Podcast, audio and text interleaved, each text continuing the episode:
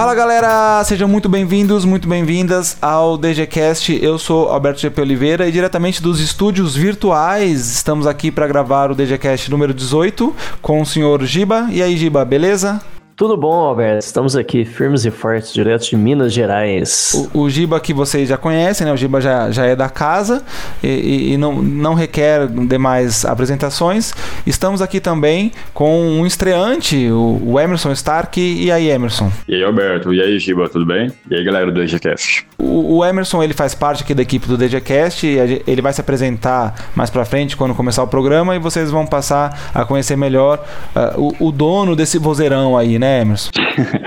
Bom, a gente está aqui no programa de hoje para conversar sobre estilos e tendências, né? Uh, baseado numa, numa conversa que a gente estava tendo, uma pesquisa que o Emerson quer desenvolver sobre estilos de design, e a gente vai começar a, a pensar isso, né? Uma primeira conversa sobre esse assunto. Uh, e já, já quero avisar que agora que esse programa ele vai ser dividido em duas partes, né? Porque essa conversa ela vai se estender, a gente tem certeza que ela vai ser longa, então uh, a gente já está pensando nisso, a gente vai fazer em duas partes. A parte 1, então, uh, é, é, esse programa, número 18, esse que você está ouvindo agora. E a parte 2, você vai ouvir daqui a 15 dias a continuação, o, o encerramento da, da nossa conversa. Antes de começar um programa, só um recadinho. No dia 24 de outubro, agora, não nessa próxima segunda-feira, a gente está lançando o programa agora na quinta-feira, dia 13 de outubro, pós-feriado, né? E aí, se você está ouvindo agora, bem na época do lançamento, no dia 24 de outubro, não nessa segunda-feira, na outra, vai ter uma palestra aqui na Barão chamada uh, Startups e a Cultura do Empreendedorismo com o pessoal da Wheezy.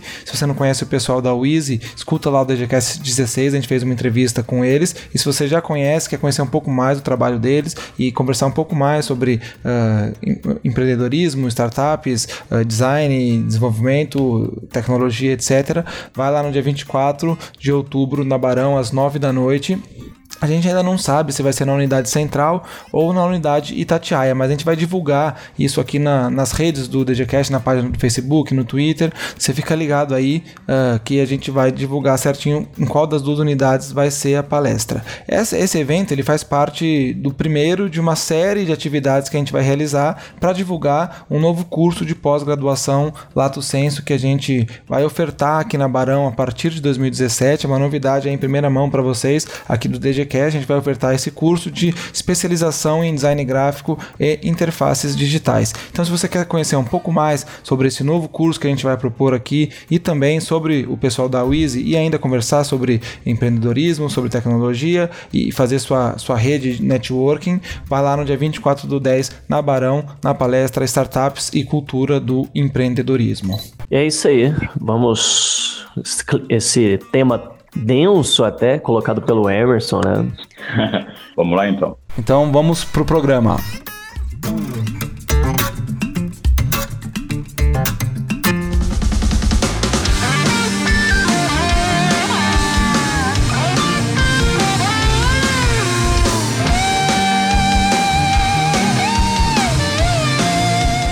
Bom, começando aqui com o programa então, estamos hoje com o a volta do senhor Giba. E aí, Giba, tudo bem?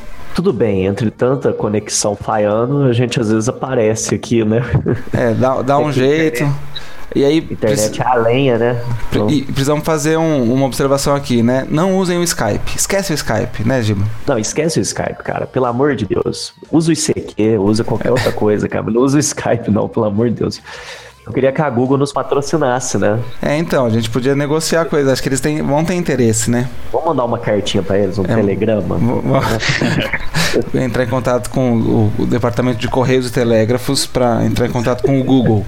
E temos aqui hoje também um estreante aqui no DGCast, né? Você já pode ter ouvido o nome dele. Se você escuta os créditos finais do programa, você já escutou o nome dele. É o Emerson Stark. E aí, Emerson, tudo bem? E aí, tudo bem, Alberto? Tudo bem, Giva? Tudo bem, pessoal do DGCast? O, o Emerson já trabalha aqui com a gente há um tempo, como eu mencionei, né? E, mas está participando pela primeira vez hoje no programa. Então, Emerson, como o pessoal não te conhece ainda, queria que você se apresentasse brevemente aí. Bom, eu sou estudante de design gráfico e também tenho projetos de desenvolver estudos pós a faculdade. Focados na área de design gráfico. Legal. E foi justamente uh, baseado num desses estudos que a gente montou a pauta do programa de hoje, né? Antes eu queria fazer uma observação, além de tudo aí que você falou, uh, você também é dono de um belo vozeirão, né, Emerson? Demorou pra, pra vir aqui pro, pro lado da bancada do DGCast, mas enfim, uh, você tava contando pra gente um, um, uma ideia que você teve, né? E, e a gente falou, ah, isso aí dá estudo e, e dá pauta, né? Sim. Que ideia foi essa que você teve, Emerson? A minha ideia é assim, vendo alguns trabalhos que eu quero desenvolver na área de design gráfico, eu como estudante, eu tenho dificuldade de encontrar um estilo que eu vejo em um outdoor ou em uma revista ou em algum tipo de mídia impressa, que eu vejo um estilo, eu gosto daquilo, eu quero procurar mais daquele estilo, mas eu não acho, porque eu não sei como procurar e como dar nome para aquilo.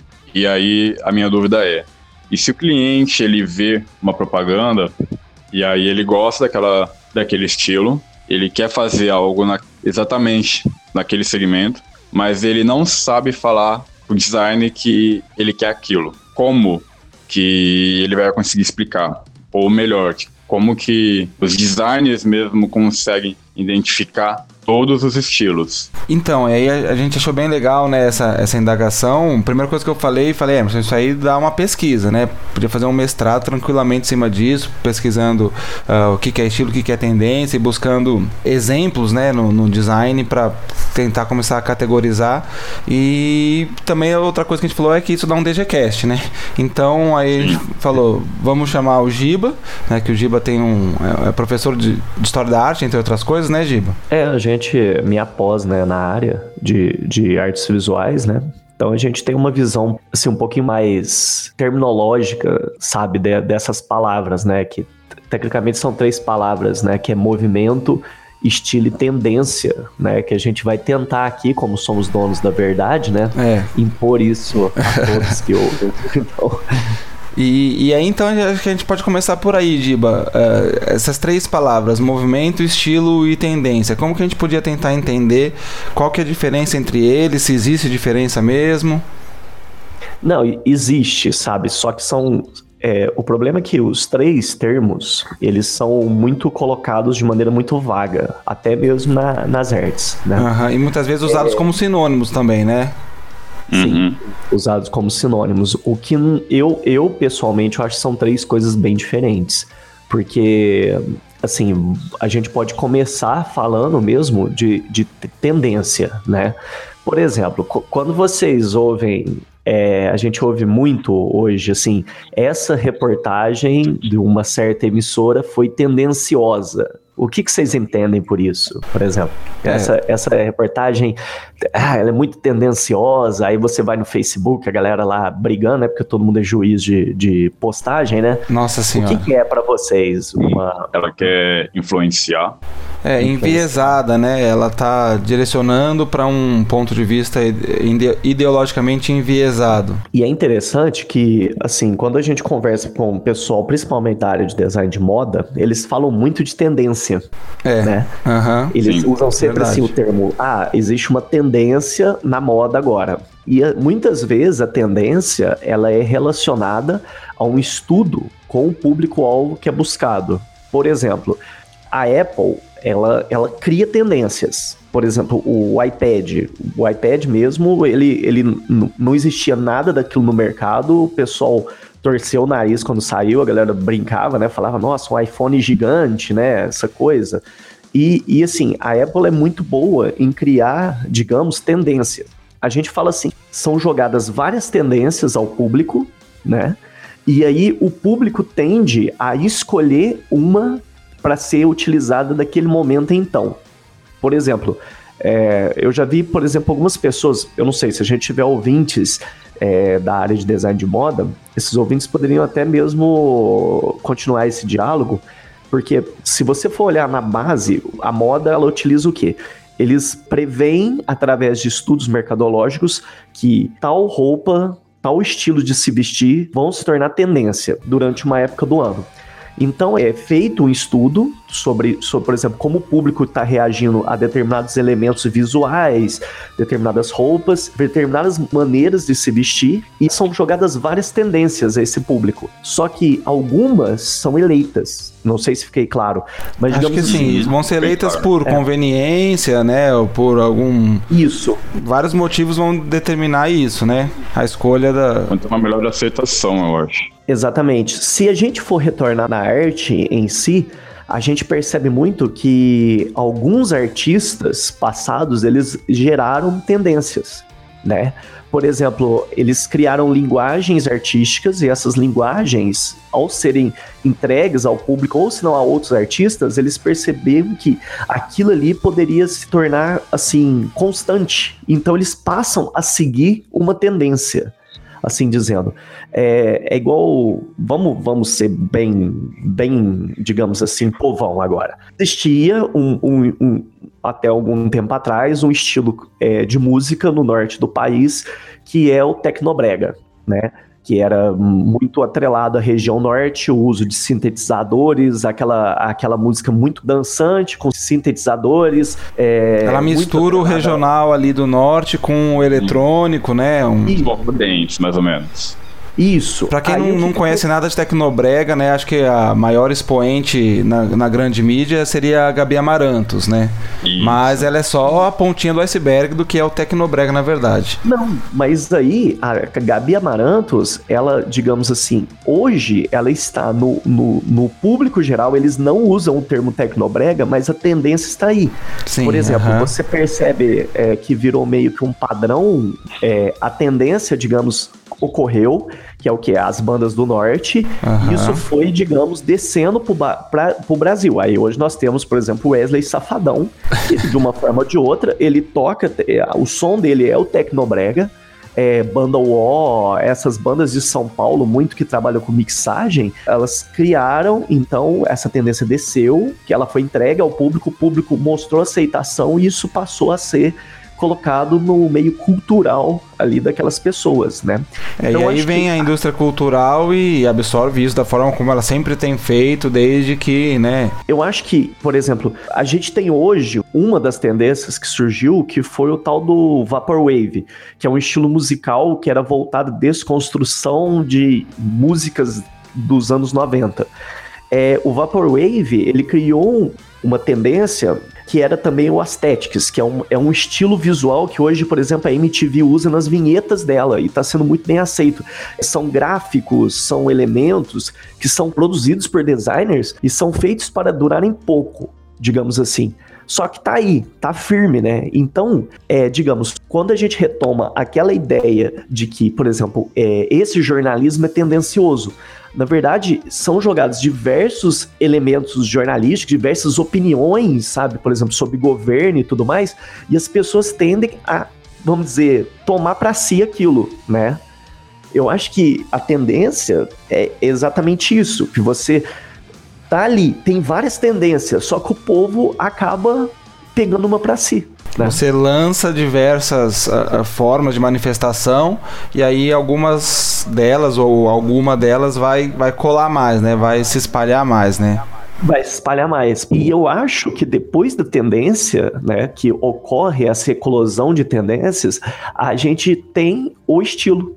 Então, isso que é. eu ia te perguntar, Giba, porque quando você está falando, assim, por exemplo, do, da tendência do Tecnobrega ou da tendência do Vaporwave, eu, uh, leigamente, já chamaria isso de estilo. Ah, é um estilo musical o Tecnobrega. Por que, que é uma tendência e não um estilo?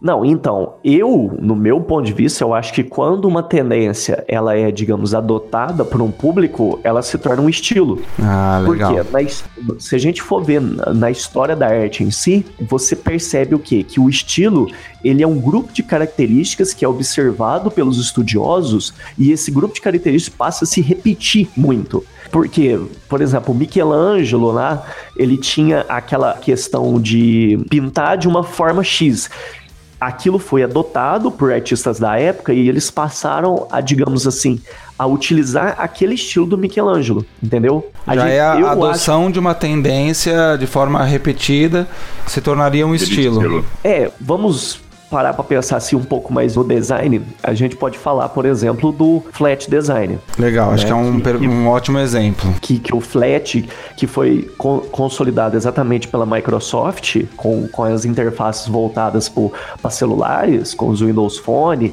que aí ia de frente com o esquemorfismo, que a Apple durante muito tempo brigava com aquele esquemorfismo, falava... Defendia ferrenhamente, né? É, que o ícone, ele tinha que ter elementos muito ricos, tem que você tá, dá o zoom no ícone e você vê o que está escrito no ícone. É, você vê os ícones do, do, do, do macOS, né? Eles têm... O, o mail tem um selo lá que tá escrito Cupertino, né? Ou no, no, iOS, aquele que tinha buscar meus amigos, uh, o, o ícone tinha uma textura de couro, que era uma bolsa do Steve Jobs, que ele falou, tem que ser exatamente assim. É, e assim, se a gente for ver o esquemorfismo, o esquemorfismo a gente fala até que ele é, digamos assim, um, quando você pega um elemento gráfico e lança para outro universo no qual ele ele está simulando, digamos assim. Vamos, vamos dar um exemplo aqui. Não sei se vocês já viram aqueles filmes dos anos 80 que, por exemplo, Férias Frustradas, não fala essa aberração nova, mas o antigo, no qual o cara tinha um carro que era uma perua grande, sabe, que ele carregava a família. E era muito comum isso nos carros americanos, que as portas dos carros, elas tinham umas molduras que parecia madeira. Que você olhava, parecia que havia um elemento de madeira ali. Parece que a porta era feita de madeira. Só que aquilo ali não, não é madeira, é um adesivo que eles colocavam para criar uma ideia de que o carro era, digamos assim, um pouco mais sóbrio, né? E isso é o esquemorfismo. Quando a Microsoft começou a lançar, principalmente com o Windows e com as interfaces para celulares, o Flat, o Flat meio que foi se tornando um padrão e o Flat a gente pode falar que ele hoje ele é um estilo de design de interface. O Flat na Microsoft veio com a interface que eles chamavam de Metro, né, Giba? No, a partir do Windows 8, né? Foi no Windows 8, né? 18. E é interessante que o Flat, ele também veio graças a, a digamos, uma certa facilidade em trazer para o cara que está desenvolvendo a capacidade dele desenhar aquilo. Por quê? Um cara que trabalha com sistemas de informação, ele não tem uma facilidade muito grande de fazer um ícone esquemórfico ali, todo, todo composto, com aquela quantidade de detalhes. E o que aconteceu hoje, as interfaces, elas basicamente são construídas pelo que a gente chama de div, né? Que são aquelas divisões, são feitas no CSS. E elas nada mais são que áreas quadradas que possuem, vamos dizer, um texto, ou se não um ícone muito simples ali. E isso facilitou muito a construção de interface. Então hoje a gente pode falar que o Flat ele é um estilo de design, né? É, legal. E você tem, assim, você lembra de algum estilo que está agora em eclosão por aí e tudo mais? Então eu ia falar do, do Flat, que é, tá bem alto, até mesmo por conta de emissoras têm usado substituído é, aquele tipo logo que era em 3D com volume por, por flash. Uhum. Não, o, vamos, por exemplo, é, quando você anda hoje pela rua, você, tem, você vê outdoors e parece que hoje a gente tem uma briga de tendência, né? Muitas vezes, eu não sei se vocês sentem isso, mas, é, digamos assim, você não consegue ver, por exemplo, dois outdoors muito iguais, né? Porque você vê que são empresas diferentes, com agências diferentes, com pessoas diferentes trabalhando naquele design, e você percebe que eu, eu pelo menos vejo isso, que existe uma concorrência muito grande em se criar estilos de design hoje principalmente na propaganda, né? É, você vê um outdoor de uma empresa de celular, você tem uma empresa da mesma área, você percebe que, eu tô falando outdoor aqui por ser um elemento muito urbano, e que a gente tem mais contato, e você percebe que essas empresas, elas têm estilos completamente diferentes, mas elas são de áreas, digamos, iguais, né? Então é, é estranho isso, né? A gente percebe essa distorção, sabe? Essa concorrência. E aí, é, como que seria possível classificar todas essas tendências de uma certa forma? Eu acho muito que, que você tem a tendência. A tendência tem, a gente tem várias. Agora, aquela que é eleita pelo público, Vira eu estilo. acho que aí ela se torna um estilo e isso se torna recorrente. Né? Por exemplo, existe o conceito de movimento artístico aula de história e assim por diante, a gente vê muito é, a ideia de, de que existe um movimento. O que é um movimento? As pessoas se movimentam, trabalham, elas agem, né, para que seja imposto um movimento que aquilo vai seguir. É engraçado que quando a gente pega livro de história da arte, você tem ali movimentos artísticos, Grand Tour, Renascimento e assim por diante. E é interessante que alguns movimentos artísticos, como o dadaísmo, né, que a gente não pode deixar de falar que é um estilo também, por isso que eu falo que esses termos eles são muito vagos e eles às vezes embatem entre eles. É interessante que a gente vê que, por exemplo, o dadaísmo ele partiu de ideias comuns de pessoas que tinham essas mesmas ideias, né? eles tinham um local e ele tinha um manifesto, que era um documento, a gente pode falar que o documento é um manifesto que é criado por essas pessoas, falando assim, ó, essa aqui é a receita de bolo que todo mundo vai usar de agora em diante, entendeu? Agora, uhum. o design, eu acho que como o design ele vive nessa eclosão muito grande de pessoas que vêm de escolas de design diferentes, de ambientes diferentes, então nós temos hoje essa concorrência de tendências que resta ao povo saber qual que vai ser eleita, né? E eu imagino assim, claro, existe um fator mercadológico por trás disso. A Microsoft mesmo, né, ela tem registrada a interface metro dela. Ela tem registrado as fontes que ela utiliza, ela tem registrado isso, é um negócio dela, né? E eu acho que todo mundo busca ser um pouco pioneiro nisso, né? É, eu acho que assim, uh, existe ao mesmo tempo uma grande diferença e uma grande semelhança entre o design e a arte, né? A grande diferença é que na arte, essa questão ideológica, ela se faz uh, mais latente, principalmente uh, a partir do, do século XX, né? com os movimentos modernistas e, e, e pós-modernistas. E já no design tende a, a, prevalecer uma tendência mais de comunicação, mais ligada ao comercial, né, com uma finalidade comercial. Por outro lado, a semelhança é que a gente que trabalha com design, por ter essa afinidade com o visual, a gente está mexendo com estética também, independente da finalidade ser comercial, a gente está mexendo com estética. E ao mexer com estética, né, com a criatividade, a gente tá nesse mundo de, de querer lançar um, ou lançar, ou, ou, se atrelar, ou criar um, algo que a gente possa chamar de um estilo próprio, né? Então a gente fica com vontade, assim, de falar, ó, oh, aquilo ali, de olhar e, e, ter uma cara diferente e, uh, chamar atenção uh, pela, pela parte estética já de, de, de cara, né? E, e, isso ser reconhecido como uma, um, um feito visual interessante, importante, né?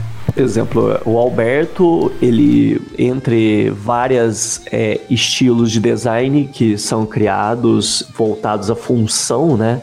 É, hum. Um dia o Alberto ele faz, digamos, uma caixa de celular, né? Que de repente isso é muito agradável ao público. O cara pega a caixa na gôndola, ele vê as informações, ele, ele, ele vê o que é aquele produto, ele a, a caixa é atrativo, ela tem forma e função. Aí criamos então o estilo Alberto. Né? E, aí então. De caixas de celulares. Caixas de celulares. E aí, o que acontece? Quando as empresas em sequência, por exemplo, a Giba Cellphone, ela vai lá e vai falar assim: olha só, esses caras estão vendendo absurdos porque eles têm esse estilo. Quando a Apple ela, eu gosto muito de falar da Apple porque ela tem esse investimento visual, ou melhor, eu gosto até de falar hoje que ela perdeu muito isso. Uhum. Quando ainda era naquela era Steve Jobs, é, que ele tinha aquele cuidado com o estilo, por exemplo, das embalagens, que a embalagem ela tinha uma função maravilhosa.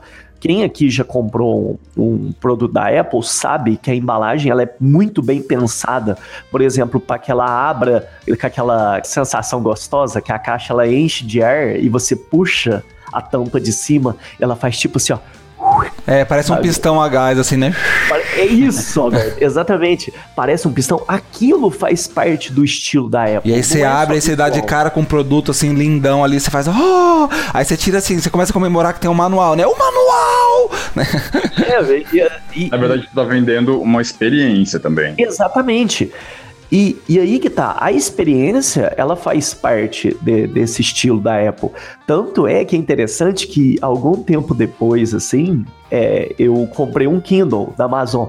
E é incrível como que o, que o Kindle, a caixa do Kindle, você automaticamente remete ela a uma caixa da Apple, para quem já viu, porque ela também é uma caixa que ela tem esse mesmo estilo. Ela tem só escrito Kindle na capa, ela é uma caixa preta e você abre ela da mesma forma, ela faz um para cima, um sabe? E é interessante que você lembra, você já remete, nossa, parece uma cópia, vamos dizer assim, de um produto da Apple. né? É interessante, a Samsung começou a fazer isso muito nas Sim, caixas dela. É, sair do papel, também. né, e para um, um, um papel mais duro, um plástico ali. E, Giba, interessante isso que você falou, que, por exemplo, já na, no, no iPhone 7, é, o, Pichó, o, estamos falando de pessoas milionárias agora. É, não, é, eu, eu não, não comprei um iPhone 7, né? Mas ó, ó. o pessoal, a partir de quando a Apple lançou o fone o EarPod, né? Que é aquele que é mais anatômico, menos redondinho, que parece o secador da Brown, né?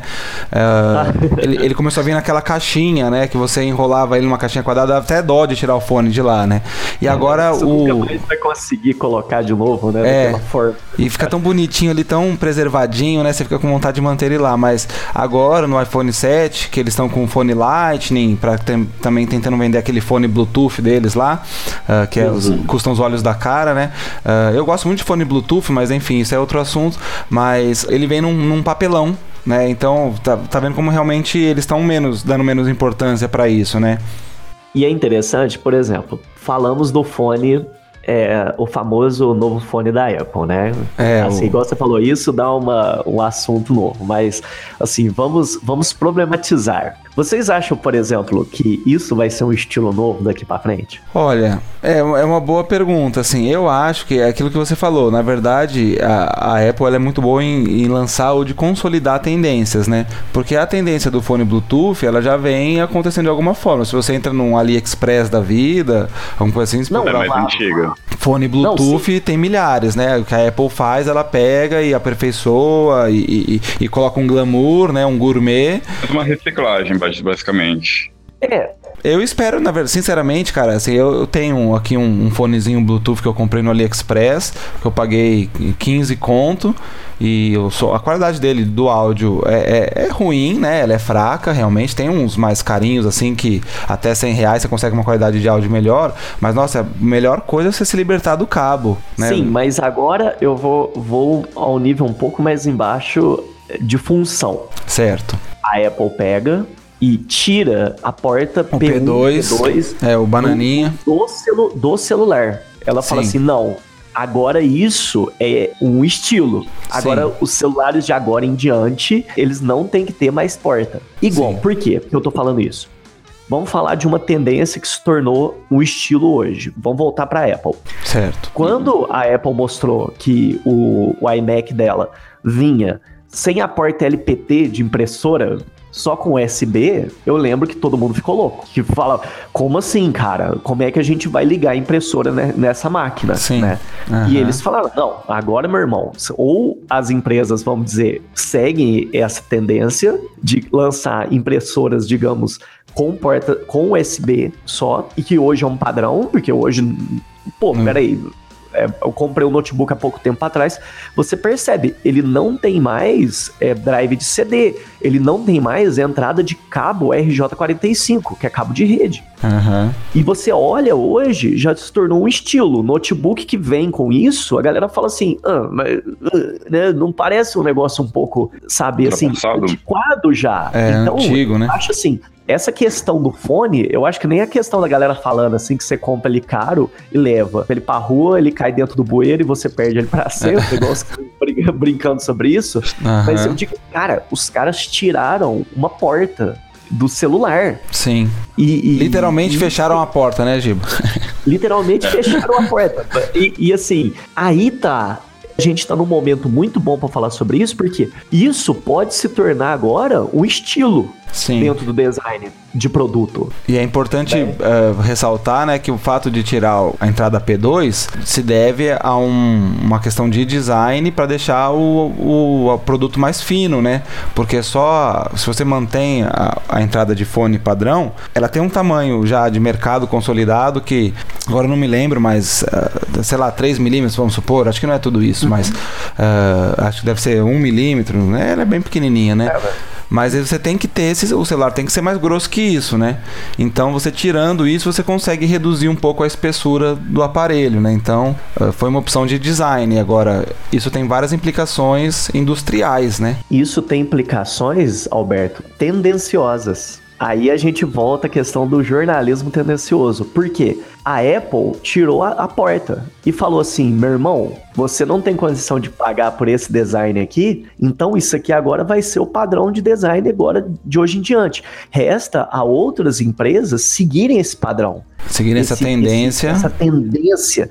E assim, cara, não é um produto barato. Ele é um produto, a gente tem que falar de, de, dinheiro aqui, não tem como. Sim. E aí é igual a primeira vez que mostraram o iPhone e, e o Steve Jobs até mostrou os, os Blackberries com teclado, os Samsungs com teclado, e eles falaram: não, olha que o nosso celular ele não tem tecla. Aí todo mundo caiu para trás, porque até então, né?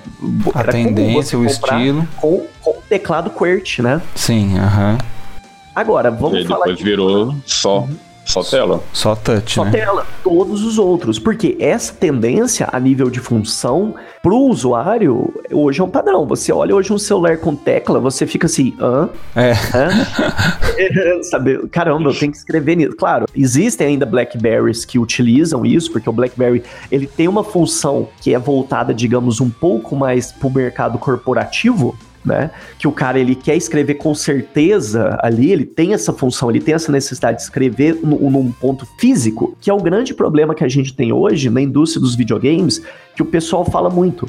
É, será que o touchscreen serve como controle? E isso está se mostrando muito ao contrário. Porque é, muita gente fala assim: não, a gente precisa ter um controle para ter a sensação tátil que você está apertando com certeza naquele lugar. Uhum. E as telas estão melhorando nesse ponto, né? É, inclusive é, até estão uh, desenvolvendo uhum. mecanismos de dar um retorno tátil ali na, no, no dispositivo para que você tenha a sensação de ter apertado um botão, né? Existe um projeto, uma. Eu não sei se isso é uma verdade, sei lá mas existe um projeto da Nintendo que, que algum tempo atrás foi mostrado uma patente deles. Claro, isso é algo que eles têm a ideia de fazer, não existe tecnologia até então para isso, que é uma tela que ela gera relevo para o touchscreen. Aham. Uhum. Né? Que eles hum. achavam que esse o Wii U ele já vinha com que o controle que fica na sua mão tem botões, mas ele tem uma tela grande. Eles achavam já que ele ia vir com essa tecnologia, mas não aconteceu, porque óbvio a gente tem também o freio de mão puxado do avanço tecnológico que a gente tem para fazer aquilo, né? Mas assim, hoje, o que, que vocês acham, assim, olhando para visual nas ruas, na cidade, na fazenda, numa casinha de sapé? O que, que vocês acham que vocês têm visto de tendência hoje? É, então, isso é uma pergunta que eu ia fazer. Uh, as horas já vão ficando grande aqui pra gente no DGCast, né? E, Emerson, a gente não tinha pretensão de responder a sua pergunta inteira, né? Como a gente falou, isso aí dá um, um projeto de pesquisa grande. E como que o programa está começando a ficar comprido, a gente ainda está uh, longe de, de, encerrar essa conversa. Na verdade, a gente não vai encerrar, mas pelo menos de ter um início, meio e fim bacana. Pensei aqui da gente dividir esse programa em duas partes. O que, que, que vocês acham? Bacana. Eu também acho, acho bom, porque já está ficando longo, não? É, aí fica menos cansativo para o pessoal ouvir e fica aquela curiosidade esperando o, o, o próximo episódio também. Então o, o DGCast 18 vai ficando por aqui. Aguardem a continuação dessa conversa lá no programa 19, daqui a 15 dias. E uh, complementem aí as nossas conversas nas redes sociais, comentem no site, uh, no Facebook, no Twitter, mandem e-mail pra gente e a gente uh, incorpora aí e continua essa conversa tão interessante. Então, o DGCast termina aqui. Aquele abraço. Tchau, tchau. Tchau. Tchau.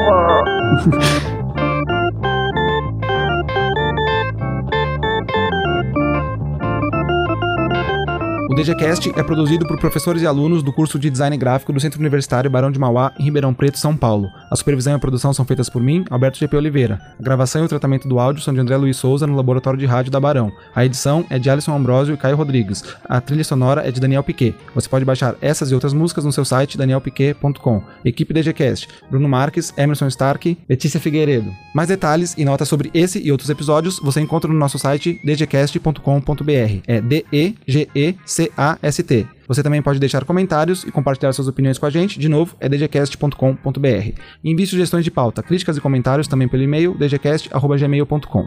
Visite e curta nossa página no Facebook, é facebook.com.br dgcast. Conheça e siga também nosso perfil no Twitter, é twitter.com.br dgcast ou arroba dgcast. Lá, a gente compartilha dicas e leituras especialmente selecionadas sobre design, comunicação e tecnologia. Assine o feed do podcast no iTunes ou no seu aplicativo de podcasts favorito no celular. É só fazer uma busca por DGCast e se inscrever no nosso canal, que você vai receber automaticamente os novos episódios no conforto da sua telinha. Aproveita e qualifica o DGCast na loja do iTunes, dando quantas estrelinhas você acha que o DGCast merece. Isso dá destaque na loja e ajuda bastante para que mais pessoas possam conhecer, ouvir e curtir o DGCast. Novos episódios são publicados quinzenalmente às quintas-feiras. Obrigado pela companhia e até o próximo programa.